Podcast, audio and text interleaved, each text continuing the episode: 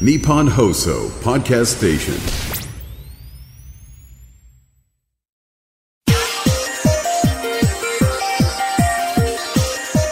黒ラブ教授がピンチに立っているとそうなんですよ年間8センチずつ来てたやつそうを一逆気に5.3メートルもそ押し戻したの、うん1違うだけで32倍のエネルギー量が違うんですね全然違うじゃないですか科学のラジオラジオサイエ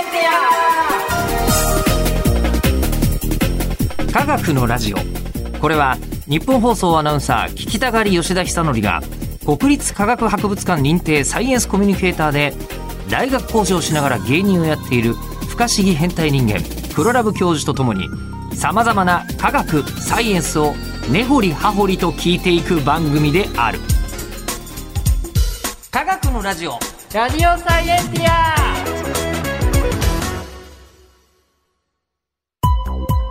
間違った話はしないけど正確さにこだわると逆に分かんなくなるのでえ興味を持ってもらえたらこの世界はめっちゃ細かく説明してくれる人がいるのでそちらを参考にしてください。はいで今回から新しいテーマなのですが、うんその前に、はいはいえー黒ラブ教授があピンチに立っていると。どそうなんですようですかどうしたんですかあの今度山口県の岩国市ではあはあはあ12月2日にはいお笑いライブやるんですけどやらせていただくんですけどそれも芸人さんとしてはそうです当然の業務じゃないですか、はいあの SDGs と実験賞みたいの SDGs と実験賞の芸人芸人さんは他にはいないとは思います。はい岩国市ええ文化会館ホール大ホールではいはいはいやるんですけども、最初、い僕あの50名ぐらいでやってくださいって聞いたんですよ。教室でやるみたいのそうそはうそう大学の講師もしてるから、はいもうそれはまあそうだよね。はい、もう全然 OK です、はいはいはい試しのネタやりたいですって言ってたんですけはいど、はいはいはい蓋開けてみたら、1000名の大ホールでやらされるんですよ。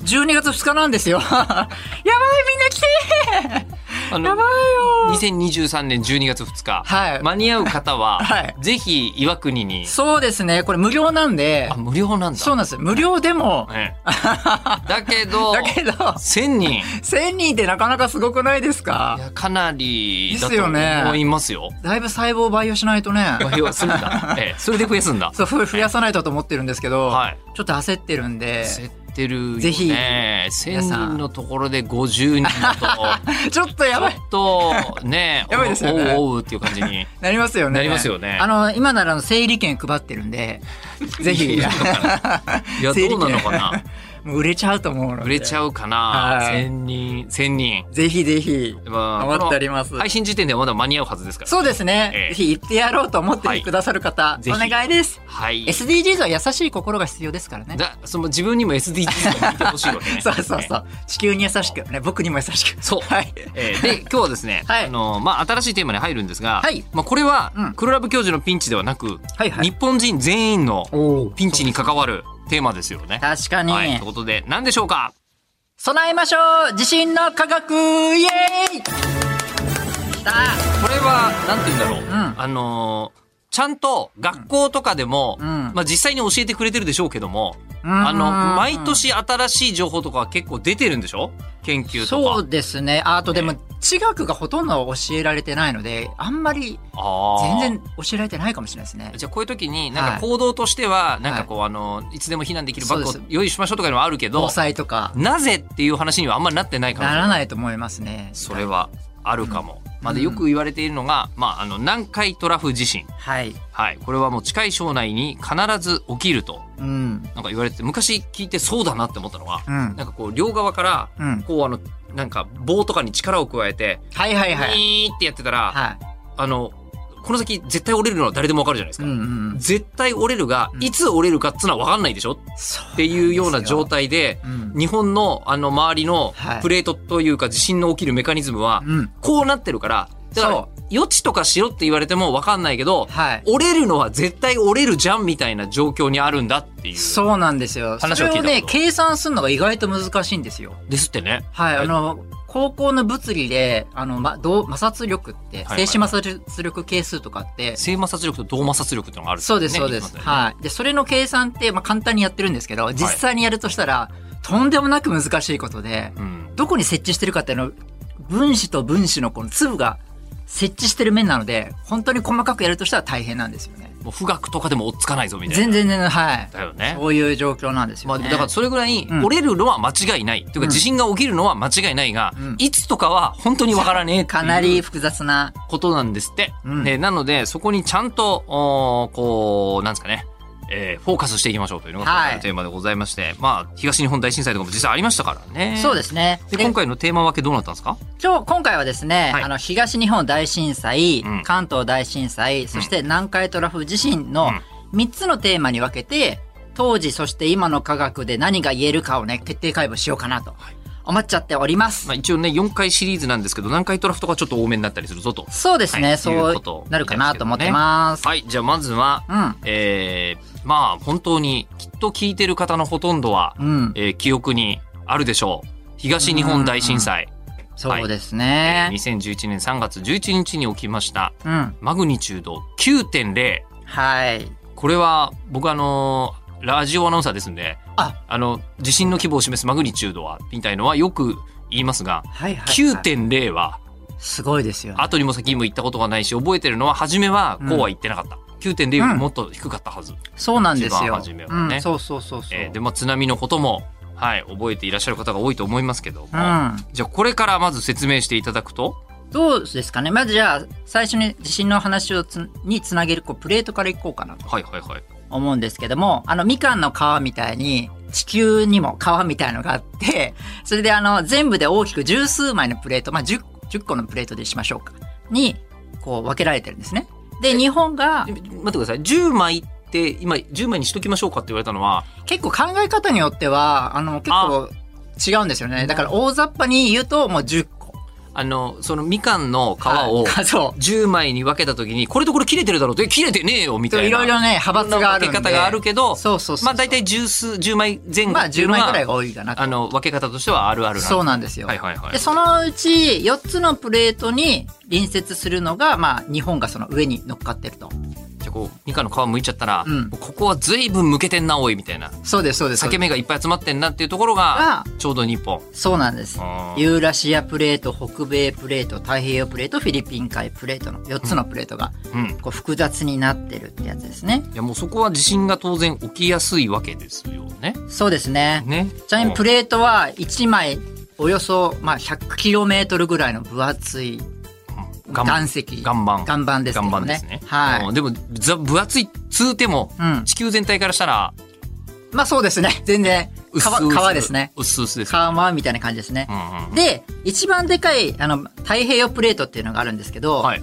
日本があって、東側からこう、押されてるんですよ。まあ、太平洋プレートってぐらいだから太平洋側から来てるそうんでです、すそようでね。す、そうです。あれがこうね、1年間に8センチずつ、ほう。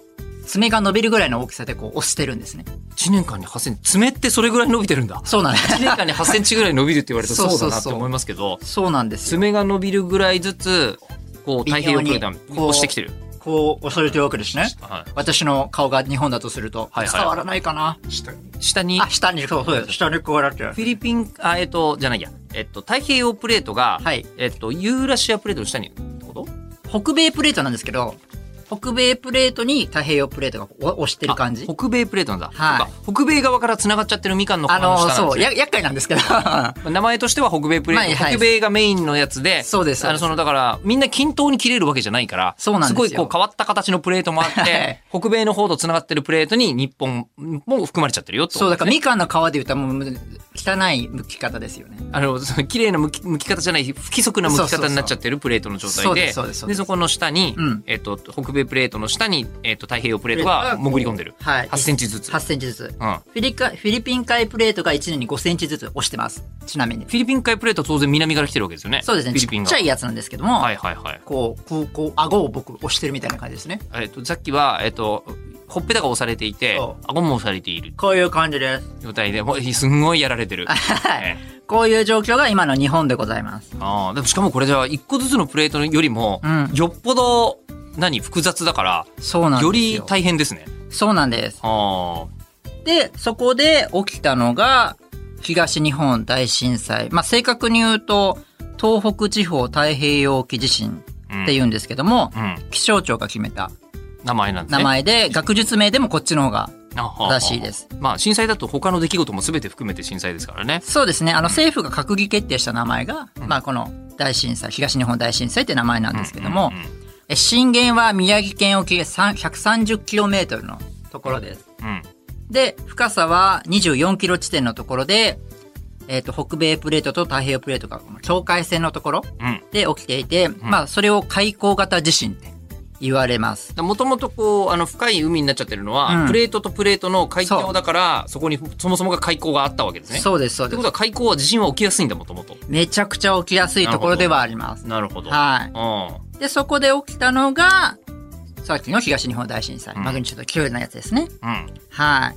なんと日本列島が5.3メートルも東に、あの、アメリカ寄りに寄ったんですって。え、そんなにそう。すごくないですかでで年間8センチずつ来てたやつそう。を、一逆気に5.3メートルもそう。押し戻したの押し戻した。太平洋押し戻しすぎたんですか側ね、に逆にね。はあはい。そのぐらいのあ、、そんな動いてるんだ。はい。へえ。で、あの、海の中での、では最大50メートルもずれたんですね。海の中では。こへこえ。までが最新の研究で分かっているようなところでございます。ああああすごいね。うんだってもうね、隣の家に5メートル近づいちゃったら大変でしょ、みんいな。や、すごいですよね。これがものすごく想定外で、うん。だったわけなんですね。専門家からしてみたら。こんなでかいの起きるんかいっていう。まあ、あの、地震が起きるところではあるけれども、はい。でかすぎるだろうと。そのような感じで、当初の想定はマグニチュード8弱。まあ、ぐらいまでがはい予想されてたわけですね。でもそれが9になったので、うん1違うだけで32倍のエネルギー量が違うんですね。全然違うじゃないですか。そう。だからなんでこんなに違うのっていう風になったわけですよ。うん。で、政府的にはう、ん。東北のその海のところ、その海溝、あの、日本海溝のところをエリア分けしていて、実はこの7つのエリアに分か、分けて考えてるんですね。まあ、海溝ってのはプレートの境目だから、はいこうずっと縦にちょっと長いわけですよね。そうです日本列島に沿うような形で、そうですそうですそうですザーッとあって、それを上の方から分けるみたいな海の感じです領か。域のところを7つに分けるみたいな感じなんですけども、はいはいはい。で、当時過去のデータから、その一つ一つの7つのエリアは、それぞれ地震を起こしてるんですね。うん単独で。うんうんうんなので、必ずその単独で起こすものだと考えていたんですけど、あなるほど。例えばじゃあエリア A から、そう。え B、C、D、E、F、G まであったとして、うん、それがですね、ええ今回の東日本大震災、なんと6個の領域を一気に、 え、1個しか出ないはずじゃんって言ったのが、むしろ1個残しえて、 6枠ボンっ6て。枠全部、へえ。ガーンってなっちゃって、ええ。あああ、の、もう専門家はびっくりしちゃったわけですね。まあ後から分かった話ですけどねってことですよね。そうです、そうでです、そうです、そうです。ええで、もうちょっと細かく言うと、最近の研究で分かったことなんですけど、プレート同士ってこう今、くっついてるって言ったじゃないですか。うん、まあなんか聞いたことありますけど。はい。あ、こう接触してる。まあそうです、そうです。んで、こう、こうなるみたいな。すべ上につあの引き込まれたやつが、はいビンヨヨヨヨンってなるみたいそうな。ですね。下敷き2つあって、こう、こう見やたることのあるとうん見たこ同じとあります感じですよね。ええ。で、それの、このプレートのひっつき具合っていうのがあるんですよ、実は。うん。あ、ここがうんしっかりくっついてる場合と、そうちょっとなんかゆるゆるな場合とあると。そう。あで、あその強く、あの、くっついてる場合は、アスペリティっていうんですねなん。すせか専門的にアスペリティっていう領域が、一番強くくっついてる場所。ここアスペリティだねみたいな言い方をする。はい、そう、ここしアっかスりペくっリつテいィてだるねとっていう、そう。アスペリティ。そう、アスペリティっていう言葉があって、うこれがこう動くと強い力でうあのくっついてたから、それが動くってことは相当なエネルギーエネルギーが必要だと。ん。アスペリティがバーンってなっちゃうときは、そうそうそう。アスペリティ強がめの壊れちゃった場合は、一強めの気に出ると。うんで、そういうことが分かっていて、うんあのー今まで世界で起きたマグニチュード9.0以上の巨大地震っていうのは、海外プレートが比較的若い領域だったんですけど、そういうのはこう強いくくっついてるものが多かったんですね。うんうんうんあでも、今回東北の沖合のプレートは、あの1億数万年経過している、ちょっと古い、ちょっと、おじさんタイプのプレート。昔から馴染みのプレートだったんですそよ。う。うんだからちょっと弱い、接着が弱いはずと考えられていたんですよ。アスペリティじゃないはずだと。そう、つまりエネルギーをに、あの、ためないうんうんところだっていうことが分かっていてう、ん。で、実際に調べたんですよ。したら、やっぱり弱いってことも分かったんです。あ、じゃあ違うじゃないですか、さっきの。そうですよね。ねでも、全部調べられないじゃないですか。あの、あの、まあ、長い海峡、もう海峡をはいね。海の中うを。んうん。だから、だから、今考えると、一部一部がアスペリティが強いのがあったんじゃないかと。っはあ。ていうので、もう、強い地震は起き、もう、正直言ってマグニチュード8さえ起きないって言ってる研究者もいたんです。うん。それが、え、アスパリってすごいあったんだみたいな、一気に動くんだみたいな、すごいもう想定外だらけなことが起きてしまったっていうのが、一つ最近の研究で分かったことなんですね。で、もう一個が意外だったことが、あの、その大震災、うん東日本大震災って、こう、波がこれ、どう しよう。見せてください今資料を持ってきてもらいました何かというと大震災の波ですか、波形、地震波形。地震の波形を見せてもらってるんですけど、えっと、普通のっていうか1978年宮城県沖地震というのが一つ比較例であるんですけはどいはいそうなんですそうですこれは、えっと、波で言うと、えっとね、うんワンフレーズみたいな感じそうそう、ワンフレーワズ。ンフレーズ1番曲1番でおしまいですみなんたいかな音声出たら、あーみたいな感じあでもやってますよねそうそうでこれを、えっと、東北地方太平洋沖地震そうはい。今回の方の地震で言うとさっきのが「あ」だとすると「うんあおあああそーっていう感じの素波晴らし形い。そう、音声で伝わる。やっえた。ー震えだもんね音声もねそう、あでも本当そうですね。えはい。だったので、なん、これ意外なんですね。い2波形というか3波形というそんなか、そうですねこれ何が起きてるんだっていうのをみんな研究者さん、あの、研究したんですね。まあ、なんでこんなにうん何度も「あ」がは入っちゃうのかと震えが出ちゃうのかとそうなんです震えもよ。長かったってことですよねそもそもがねこれあそうそう、すごい長かったんです長ね。く揺れてたと、で、最初の1山は、まあ普通の山なんですよ。今まで想定されていた通りの開口型の地震であったと、あった後。うんでそこから何かその、えっと、6個のエリアが急に動いたっていうところなんですけども、そこで、あの、ちょっと、ややこしいんですけど、うん地球っていう船、あの、前にジャムステックで、 あそうですああるあるあるあのジャムセックの会が科学のあのラジオの中にあるんですけど、はい海洋の中のことを調べるひらがなで地球という船がそうええあの地球が、あの、はいはいそのエリアに行って、はいこう掘るわけですよ。深く掘っ科て学。うで、んそれで粘土の、あ、粘土というか、あの、土の質を調べるんですけど、そうすると粘土質だってことが分かったんですね。えっと、つまり海底の質が粘土だったそうなんですよ。うんうん海底が粘土だとどうなるんですかで、そうすると、あの、地震の時って、この、ここの、えっと、プレートとプレートの間って摩擦熱が発生して、800度ぐらいの熱が出るんです。地面あのプレート同士の擦れでそんなに熱くなってるのそへえう。そうすると、粘土質に、ちょっと細かいんですけど、はい水酸基っていう水素と酸素が結合したものが、まあ、入ってるんですよ。粘土の中粘土の中に。うんそれが、あの、高温になると抜け出して、で、周りにある水素と反応して水ができるんですね。水の中に新たにまた水ができちゃうってことそうそうそうです。だからつまり、つまり、で、プレートとプレートの間に水ができたと簡単に言えば。水あが湧き上がるじゃないですか、なんてあ。染み出すう、う生まれるあの化学反応で。えっ、とな何が適切か分かんないけど、はいえっと高野豆腐とかをジュッてやると中から水がビュッてあ、いい、いいですあねいい感じ。そうです、そうです。高野豆腐同士がくっついてて高野豆腐が、でそう水がなければそうそうそうそそこそこ引っかかってるわけですよねそうそうそうで。そこであのあんまり強く押しちゃったから あのあてか熱が入っちゃったからそうそうニューって中から水がじわじわじわじわっとそう、あ、そうそうそう。できちゃってはいでそうすると今までだったら滑んなかったところに水をまかれちゃったのと同じだからそうそうそうぶわって滑るようになっちゃったんだそうです。簡単に言うとそうです。あー800度になって水がまた膨張して、それでよりふ膨らんだんですけど。温めちゃったらよ柔らかくなっちゃったみたはい。ないことで、ですまねだから、今言ったとおおっしゃった通りで、本当に滑りやすくなった。はいこれなんか名前あるんですかそれかっこいいね、名前があるんですよ。なんつうんですかそれが、サーマルプレシャライゼーション。あ、噛まなくてよかった。サーマルプレシャライゼーション、はい。それが起きたために、すごいこう滑る、こう、こうバーンって滑ったんですけ ども、これた単に水まいたら滑りやすくなるってことです まあね、まあ簡単に言えばそうです。うんうん、サーマルプレシャライゼーションが。つまり、えっと、で、これは、どっちしろ北米プレートの下に、はいえっと、太平洋プレートが沈み込んでるわけですよね。そうです、そうです。今、えーそうで、これ滑りやすくなっちゃって、はい滑っちゃった、バーンみたいなことが、まあそもそも起きている。起きていで、る。これだけでも、うん確かに大きく揺れる、サーマルプレシャライゼーションだけでもう、ん。大きく揺れてしまうんでしょうよ。そうなんです。よく揺れてしまうんだけども、はさらに何かあったってことなんですか、これ。い。一般的には、はい普通に言うと地震っていうのは、ああの、みかんの皮に例えてみるとプ伝レわーるトかだどか、。うからね。プレートはがみかんの皮だとい。そうです、そうです、言そういまでしすた。よね、さっきね。はい。で、こう地震がこう、こう動きますよね。こうんう太平洋プレートが。はい。そうするとみかんの皮の橙色の部分はそのままあんまり変わらないんですよ。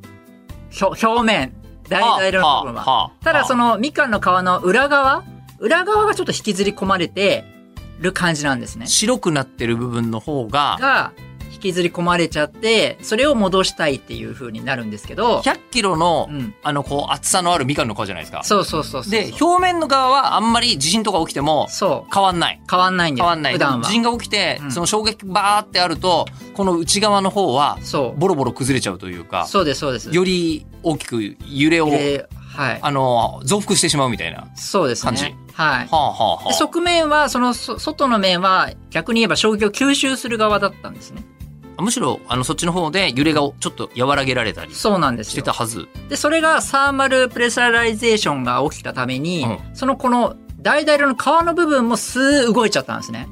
あ、普通、両方動くことないのに。ないんですよ。衝撃吸収のはずなのにあーは、ー衝撃吸収できずにはい動いちゃったがもんだから、え津波がその、その直接海が上に乗っかって、海の水が乗っかってるのえ、ではバーンって言ってそれがギュインって持ちが持ち上がって想像以上に引っ張られるから津波が起きてさらにひ50メートル伸びたってさっき言ったと思うんですけどあ言ったっけあ、50メートル、はいあの、あの海底が動いたって話ありましたね。それが海底がが50メートル動いはいて、はいはい。その伸びきったためにそこでもう一回地震が起きたんですね連続なん連だ。続でそれがそれで、さっこれきでの地震の波形になるんだ。二波形これが最先端科学で今分かってることなんで結構ややこしいことなんですけどはあ。そうやって起きたがために、もう例外中の例外、なんかいろんなことが起きちゃって、もうこういうことが起きたっていうふうに想定外だらけ、本当に。 7つのうちの6つ、はい。えー、サーマルプレシャライゼーション。はい。さらに、えっ、と、地面が50メートルも動いちゃったから、はい津波もすごいことになってしまった。まあ、あとアスペリティもありましたけどね、最アス初。ペリティは発い、生ありましたね。はい。っていうふうな感じで、なんもういろんなことが重なって、こうなっちゃったっていうこはとがあ。分かったっていうのはあ。が、なんですね。で、うんこのあまりにも巨大な大震災が起きてしまったために、うんそのさっき言ったその日本列島がもうちょっと活動期に入っちゃってもう刺激を受けすぎちゃってアメリカにこうずれちゃったわけですよね5メートルごもめんいっちゃったんですよ。はいうん。なので今までの力のかけ方が随分変わってしまったのでもう活動期に入ってしまってあ、今までバランス取れてたんだ。まあバランス取れなんだかてんだたでというかまあそうですね比較的比較的、まあまあ、あの、いや、イメージで言うと、うんほっときゃジェンガって起こんない、あの、崩れないじゃないですか。うんバランスとして。ああはいはい、はい、一番初めに積んである状態で。うんで、あれ誰かがどれか外したりすると、うんなんかもう一回バランス取るところまでそうですね崩れそうに、なんか不安定な時期が続くじゃないですか。なりますね今、ジェンガ始まっちゃったぐらいの。めちゃくちゃそうなった状況で、311までは震度1以上の地震って10年間で1万7000回ぐらい、大体。それはそれで結構あったんですね。まあ、でもそれ311以降だと、あの、今3.4万回だから2倍ぐらい増えちゃった。え、そんな増えてるの増えてるんで、はい。知らないうちにあのぐらいの、よ、あの、地震だったので、もう余震もそのままずっと多分30年間ぐらい続くんじゃないかっていう研究者さんもいるぐらいなので、あっていうのが今の、まあ東日本大震災で分かっている科学のことですかね。まあ人の、あの、なんですか、人生で30年って言ったら相当長いですけどい、や、そうですね。地球からすると、うん。いや、さっきでしょ。まあ、全然。あのそれはだってさっきあんだけあそこでバーンって揺れたんだから、 そうそうそう。そりゃまだ揺れの余波はあるよみたいな。宇宙規模と同じですもんね。そうだよ。うんねえそうだよね。そういうことが分かったっていうのが、まあ、うん。はあなんですかねい。やでも、なんて言うんでしょう。あれは、いろいろと災害報道の方が、もちろうんんその直後では大切ですから、まあ、そうですね。ねえあの、そういう話はいっぱい出てますけどう、ん。メカニズムの当然起きた直後には研究しきらないわけで、そうですね今、その十何年か経って、はいはい。進んだ研究によると、あの時起きたことはこうだったんだっていう話に今なってる。もう結構いろんな研究が出始めて、それをまあ、今日まとめたのがそんな感じですけども。知らなかった。アはスいペリティとか、サーマルプレシャライゼーションって人生で初めて聞いちたょっ。と言いたくなりますよね。アスパリティだよね、みたい なね。あーどこで使うんだろう。 ええということで、はいあのーこれは、今はそういうことだそうですよと。はいつ。つ、これは、えっと、まあ、我々の記憶にあるうん。地震ですけども、はい次回はあれでしょ関東大震災とかそうです。関東大震災とかをやりたいなと思っております。はい。ということで、えー番組では聞いてる方からの質問を募集します。